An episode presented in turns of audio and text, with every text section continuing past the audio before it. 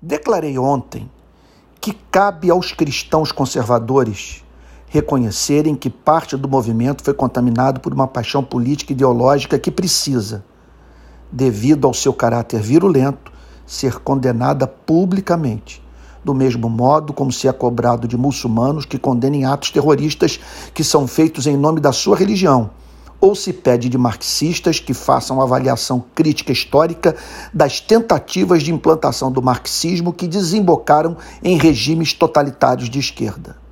Caso isso não seja feito, duas humilhações ocorrerão: perda completa da credibilidade e condenação histórica. Por quê? Em razão do fato de que o espírito do trumpismo e do bolsonarismo não prevalecerá. A história já provou que não funciona. Aguardo o dia no qual os cristãos deixarão claro que não há relação entre Jesus Cristo e ambos os governos. Alguém pode dizer, Antônio, você está obcecado, isso virou ideia fixa na sua mente. Sim, estou dominado pelo ciúme do Evangelho, pelo zelo em favor da mensagem que traz sentido à minha vida, pelo amor à minha fé, que foi associado ao que ela despreza, abomina e pede para que os discípulos de Cristo se afastem.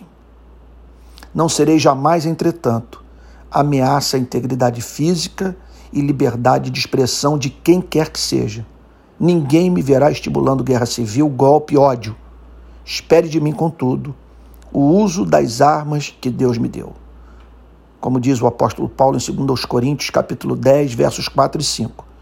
Porque as armas da nossa luta não são carnais, mas poderosas em Deus para destruir fortalezas destruímos raciocínios falaciosos e toda arrogância que se levanta contra o conhecimento de Deus e levamos cativo todo pensamento à obediência de Cristo. Concluo dizendo a seguinte coisa: sei que não estou só. Há muitos irmãos comigo. Que Deus nos ajude.